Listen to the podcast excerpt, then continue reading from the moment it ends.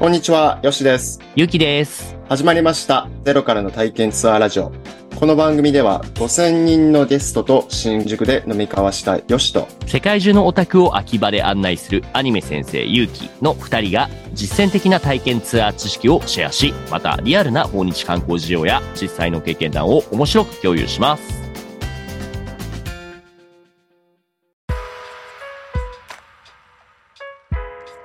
今日のテーマはツアー改善丸2写真撮影です。よろしくお願いします。はい、よろしくお願いします。いや、もう師走に入りましたね。収録日今12月1日でございます。はい。まさか、こんなに1年が早いとは。始まったばっかり、もうほんと、じっちゃんみたいなこと言ってるけれども。ええ年々1年が早くなってるなというところですけども。まあね、忙しさにも比例してるんでしょうけれども、どうですか？最近何かツアー周りで変わったことはありましたか？そうですね。先週ですね、えっ、と、SNS ですね、ソーシャルメディアのインフルエンサーの方にツアーに参加いただきまして、おー、いいですね。はい。はい。で、えーまだあーその動画というのは公開されてないんですけど、ええ。また近いうちに、えー公開されるかなというところですね。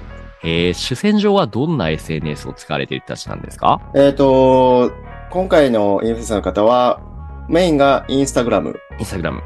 はい、になりまして、英語で発信をしてまして、ええ、ええ。今、フォロワーが47万人ほど。いやー、いいっすね、いいっすね。英語発信ってことはやっぱアメリカですか？いや、えっ、とですね、その方たちは、クロアチアから、クロアチアなんだ。あ、でも別にもう言語ってなったら英語になるんですね。そうなんですよね。今はもう、その、誰がどこの国から発信してるかっていうよりも、えーどの言語で発信してるかというところで、フォロワーさんがですね、えーその言語に従って、えーフォローするというような形になっているので、うんうんうん。そうすると、今回はクロアチアの方が発信をされてるんですけど、はい。話を聞いてると、フォロワーの方は、欧米の方がほぼ。そうなんだよね、は僕もラジオを今10番組ぐらい並行してやってて、累計だったら20個ぐらいやったけれども、やっぱ、はいなんだろう、英語でやるだけでもうぐっと伸びるんですよね。正直中身としてはお粗末な内容であっても、同じ内容でやってる日本語とかって本当に10倍ぐらい、やっぱね、ありますね。やはり規模感っていうのはもうそこに勝てる強いコンテンツってなかなか難しいなと思いますねい。やー僕らも英語でやった方がいいんすかね。そうですね。英語で発信していくのもありですが、そのためには準備がかかなりだいぶ、僕ら台本なしで日本語ならできるけど、英語だとちょっとしんどい部分もあるかもしれないですね。そうですね。トレーニングのためにはいいかもしれないですが。いいかもしれない。まあ今回のテーマは写真撮影についてですね。はい。写真撮影というのは、えーツアー中に、えーゲストを含めた写真を撮るとはい。いうはい。ところはい。なんですけども、第6回でね、その OTA サイトに登録する写真を考えるところでそういったお話してくれましたねそうですね。で、えー前回お話ししたときは、その、えー OTA サイトに掲載するためにどういう写真を撮ればいいかということをお話ししたんですけども、あそっか、今回ちょっと違うんですね。登録用の写真ではなくて、はい。今回はですね、えーツアーが終わった後にゲストにお渡しする写真ですね。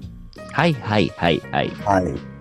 についてお話ししたいなと思います。なるほど。なるほど。はい。えっ、と、お話ししたい内容は、その、まあ、写真を撮影、いい写真を撮ることによる効果。ですね。じゃあ、その、いい写真を撮るための技術の向上をどうしたらいいかという2点でうんうんうんお話ししようと思います。効果とその技術の方法ですね。効果、その、そのいい写真撮ることでどのような効果があるんでしょうか？はい。二つあるかなと思ってまして、まず一つ目は、やはりその、お写真を撮影したですね、ゲストに喜んでもらえます。そして、はい。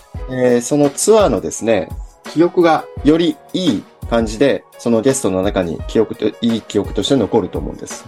まあやっぱ文章だけだったらなかなかね、体験だけでもはいあの時何やったっていうのが僕らですら忘れちゃいますよね。そうですよね。写真があるとね。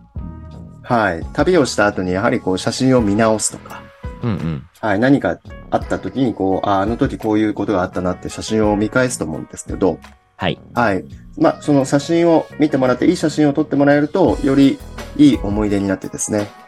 まあ、最終的に、レビューを書いてもらうときに、まずはレビューを書きやすくしてもらう。そして、いいレビューを書いてもらえるきっかけになると思います。はいそうですね。そうですね。特に今はね、その前回、前々回も話したような、インスタグラムでアップしやすい、アップされやすいっていうものも大事、大事ですよね。そうなんです。そこですね。2点目はそこでして、やはりこのソーシャルメディアうん。にこの写真をアップしてもらいます。はい。はい。で、えーその時に、えー自分のですね、この、えー ID ですね、インスタグラムの ID を、えーそこに載せてもらえると、その写真を見た、えーそのしフォロワーさんですね、はい。から、えー僕の方に直接問い合わせが来るということがですね、あのーこれ、あまりないようなイメージだと思うんですけど、結構ですね、はい。あの、直接 SNS 上で問い合わせが来るっていうのはあるんですね。ありますか？素晴らしいですね。正直僕そこをね、前も話したけど、おろそかにしているから、これやるだけでも結構違いそうですね。そうですね。僕もそこまでこう気にしてなかったんですけど、ええー実際に、えっ、と、写真をですね、撮影して、えーゲストがアップしたところ、アップし始めた頃から、ポロポロと問い合わせが来るようになりまして、えうん、うん。はい。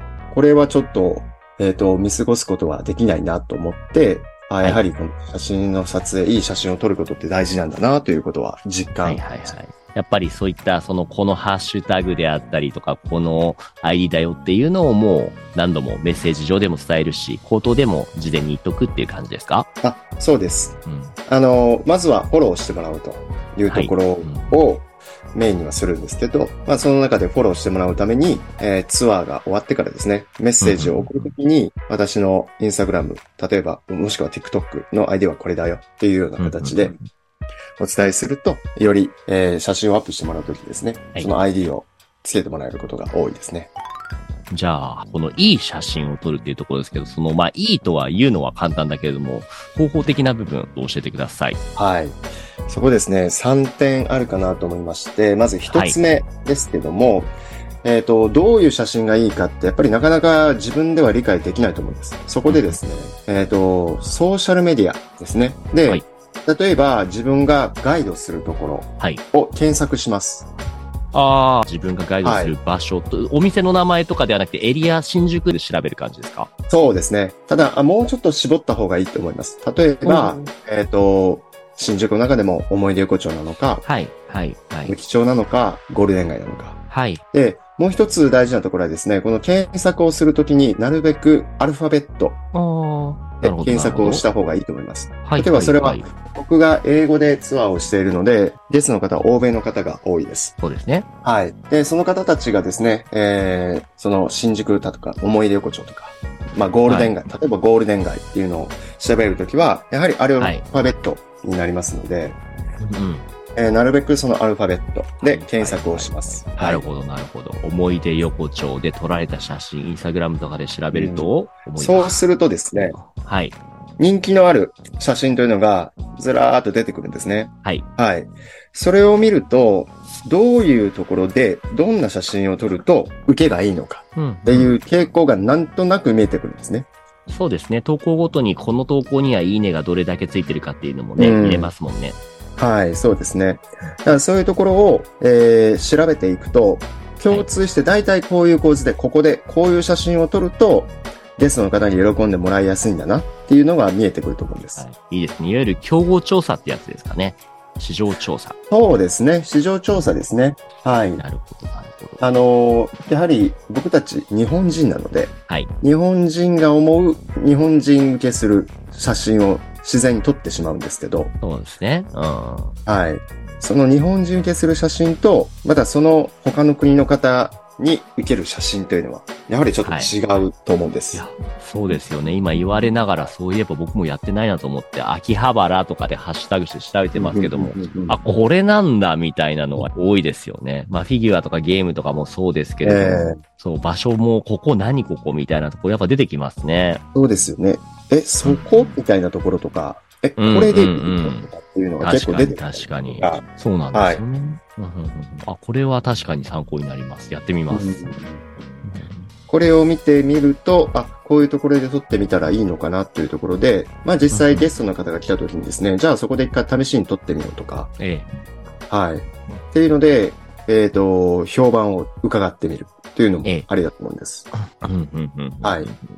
というところですね。ただ、あのーやはり、えーいろんなところでガイドをされると思いますので、はい。えーその、まあ、僕しかり、えーは、どう、どうですかね。その、まあ、東京ですよね。はい。東京でやってるので調べれば出てくるんですけど、例えばその、えっ、と、都心ではないところのツアーを考えてて、なかなか有名じゃなくて、この SNS で検索しても出てこないっていうこともあると思うんです。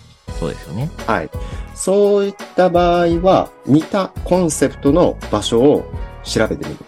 例えば、例えば、はい。東京で僕は朝明治神宮を歩くツアーをしてるんですが、はい。まあ SNS で明治神宮、明治シュラインって調べれば出てくるんですけど、はい。まあそれ以外のところですね、あの、そこまで大きくない神社とかっていうところをはい案内することを考えているときにはなかなか出てこないと思うんで、例えばそれだったらもう単純にシュラインとか、ジャパニーズシュライン、うん。地名ではなくて、もうジャンルですかね。うん。はいうんうんそういう風に調べていただくと、大体同じような傾向っていうのが、はい、見れると思いますので、はい。はい。はい。はいはい。そういうかところにも、でうんうんうん同様にいいねを稼いでるようなところうんを参考にすると。まだあるんですね。はい撮影技術をネット上で学ぶ。ああ、もうはい純粋にね、いい写真っていうのはね、さっきもなんか見てて、あ、これいいなって思うの、なんでいいのかなって思ったら、うんその、街中をいた車、いた車ってわかりますか？わかります。あのーは漫画のキャラクターい。はい。がペイントされてる。ですね、ですね。その車、はい。よく秋葉で走ってるんですけども、僕ははい結構止まってるところを撮っちゃうけれども、さっきいいなって思ったのは、それがうまく臨場感溢れて走ってるところ、疾走感ある感じ。で、後ろブレてるような、あこれ普通のカメラで撮るの難しいなって思いつつも、やっぱこういうのは普通にいいね稼げるだろうなって思いますね。っていうの参考になった部分ですね。はい。そういうところがちょっと自分の頭にはないイメージっていうのがいろいろと学べるので、なんかあります、ヨシさんの方では、その、他の人たちの見てて、この構図いいな、みたいな参考になったようなものって。あのですね、例えば YouTube とかでええ。スマホ写真撮影とか、もしくは僕のスマ、英語で検索ですね、スマートフォン、うん。えっ、と、フォトグラフィーとかなんかそういう感じで調べていくと、はい。結構その、えっ、と、欧米の方で、その写真撮影、スマホでの写真撮影が得意な方とか、そういう動画を上げてたりするんですよね。いろんな方法で撮ってますよね。なんかスマホをはいこう同行したり、なんか落としてみたりとか、下から撮ってみたりとかね。まあ、ただその、僕たちはやっぱり、その、そこまでアクロバティックなことはやらなくて、ベーシックなことが結構多いと思うんですけど、ですねまあ、。そのゲストさんとその後ろの背景を撮るとか、うんうんうんうんま。あ、そういうところでもちょっとした、えー簡単なチップス。例えば、はいえっ、と、その iPhone だったら、その格子状の線、あ、グリッドですね。はい。グリッドですね。はい。こう、入れたりとか、じゃあそこにどういうふうに当てはめていくと、ある程度臨場感が出た写真ができるとか、うんうんうんそういうのって意外と分かってそうで、実際にその YouTube とかでいろいろと教えてもらうと、それに従ってやってると、だんだんだんだん自分では気づかなくなる。ゲストの人が、あれ？なんかいいね、写真とかって言ってくれたりするんですよね。いいですよね。やっぱりね、はい。あの、そういう技術がちょっとずつついてるのかなと実感できると思いますので。また僕ら毎日のようにめちゃめちゃ写真撮るから、やっぱその中でもいいな、悪いなっていうのが徐々に分かってくるようにはなりますね。あおっしゃる通りです。うん。なんとなく、あこういう風なところで、こういう、これぐらいの距離感でこういう風に撮ったらいいのかなっていうのが。やっぱり出てきますからね。これは本当にもう、あの、積み重ねですね。サクッといい写真撮る方法で言うと、あの、iPhone で言うところのポートレートモード、あの、ボケ感をああ、出す。そうですね。あれもなんかすごくそれっぽく見えますよね。はい。あれは結構、あの、対応できますよね。うんうんうん。ただこ、れ、その、ぼやけてるところがですね、ええ。いいんですけど、これがですね、僕の印象だと、なかなかその写真は見た感じすごいいいんですけど、なかなかあの、インスタグラムのところには、ゲストはアップしてくれないんですよね。あー、そういうのは、みんな自分をあまり強調してほしくないってことなんですかね。何なんだろう。いや、あのですね、僕が思うのは、ええ。インスタグラムに上げるにしてはちょっとやりすぎ？あー、なるほど。自然な方がいいってことですかね。そうなんですよね。もう今、今インスタグラムの流れも、ま、なんか昔、一昔前は、すごくこう、おしゃれに、気張って、うん。かっこよく撮るっていうのにみんなすごい集中してたんですけど、はい、はい。もう今はみんなそれに疲れたというか、むしろこうはい自然なところで自然にかっこいいとか、自然はい、はい。なところを出しながらもある程度映える。なるほど。露骨なより映えよりも、そのうん自然な、ははは様子を重視したい人が増えてきてるのかもしれないってことですか？そう、そう思います。うん、あ、面白い点ですね。確かにこうして見てると、ドヤーみたいな感じの人って、まあ、いるにはいるけれども、だいぶ減りましたね、一時期と比べて。そうですよね。なんかすごいポーズを決めてっていうよりも、なんか歩いてて、あ、ここいいね。それで振り返って撮りましたぐらいの、自然だけどでもそれが絵になってるみたいな、なんかそういう流れがあるかなと思いまして。はいはいはいはい。はい。そうなんだね。なるほどなるほど。というところこれは普通にうん見落としてたポイントですね。なるほどはいなるほど。三つ目がですね、まあ、これはもう、あの、言い出したら元も子もないところなんです、実は。えー、何ですか？撮影機材にこだわると。あははは 大事ですね。でもね、だって、僕そもそもあんまり一眼レフとかミラーレスにしても、そういうカメラもう、あんま持ちたくないタイプなんですけど、そういうことですか？機材こだわるっていえ、えっ、とですね、僕も、いや、そういうことではないです。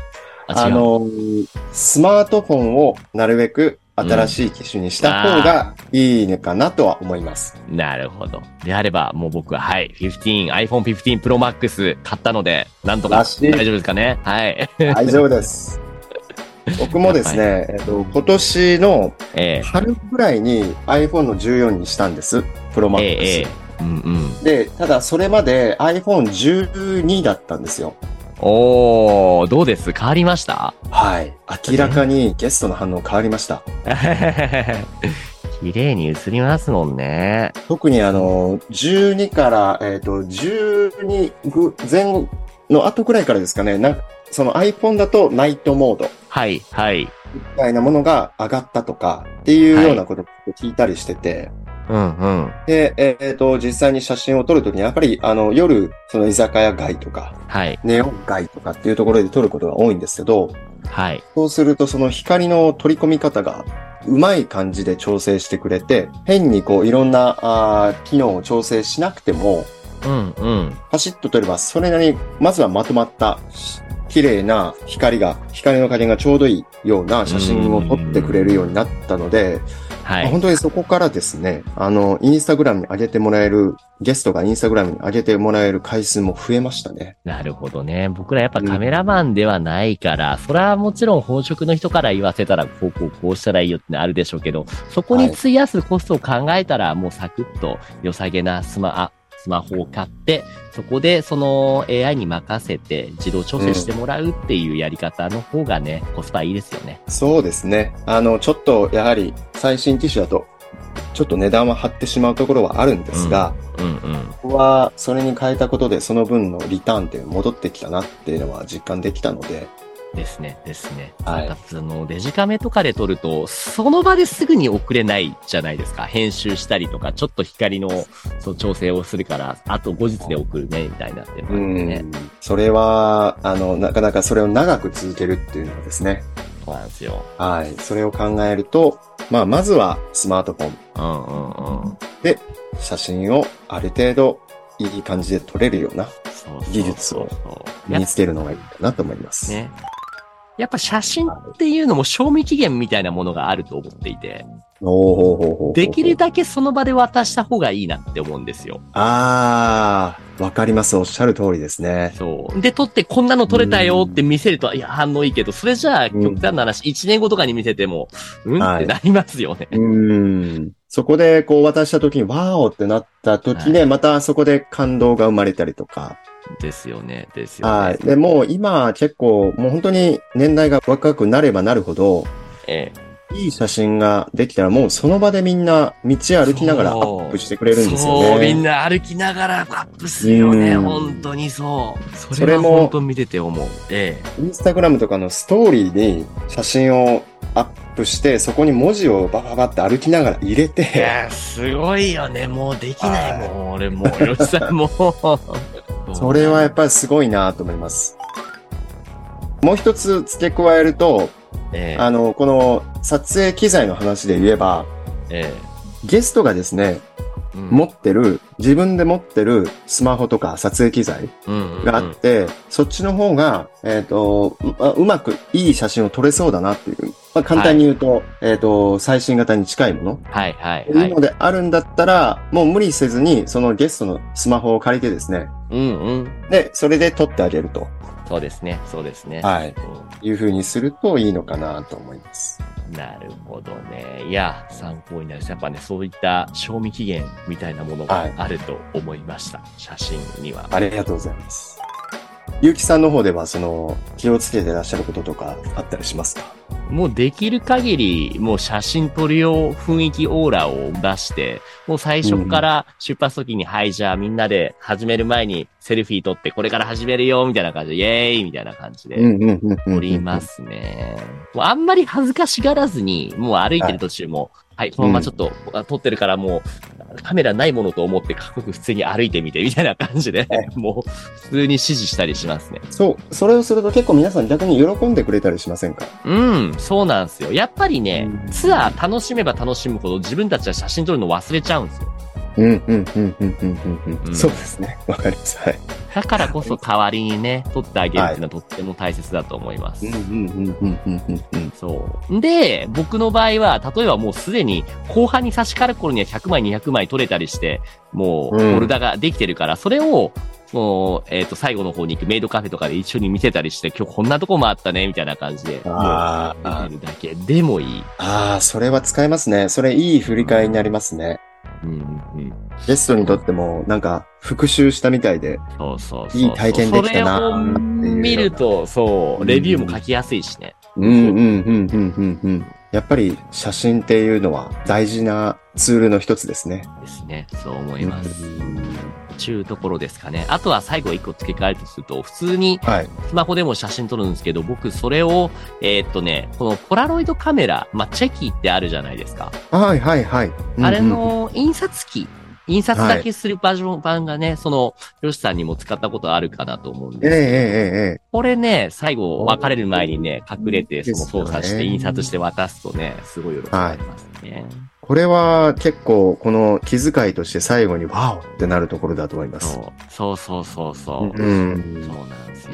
まあ、結構一枚、今のだと、うん僕もいただいたやつは一枚、写真の中に一枚の写真だけじゃなくて結構いくつかこう貼り合わせてうん。できるんですよね。そう、3枚とか4枚とかね、その日うんのうん良かった写真を組み合わせて1枚の写真にするっていうね、ことができるんで、とてもいい製品だと思います。この、えっ、と、インスタックスっていう製品でインスタックスですねす。ね。うん。あと写真のところ、下のところに空欄、あの空白のところに、あの、ペンでメッセージとか書きますもんね。あ、そうそうそう。日日付とかメッセージとかまた来てね、みたいにね。うんそうなんですよ、そうなんですよ。ですいやー、これは使えるやつですね。ありがとうございます。っていうところかな写真撮影も話し出すきりがないですが、今日はこれぐらいにしておきましょうか。はい。はい。ではでは、ありがとうございます。というわけでお送りしましたゼロからの体験ツアーラジオ。番組では今後も未経験者でもわかる体験ツアー情報や経験談を共有していきます。ポッドキャストや Spotify でお聞きの方は、高評価、レビューもいただけると活動の励みになるので、ぜひよろしくお願いします。今回はここまでです。ありがとうございました。ありがとうございました。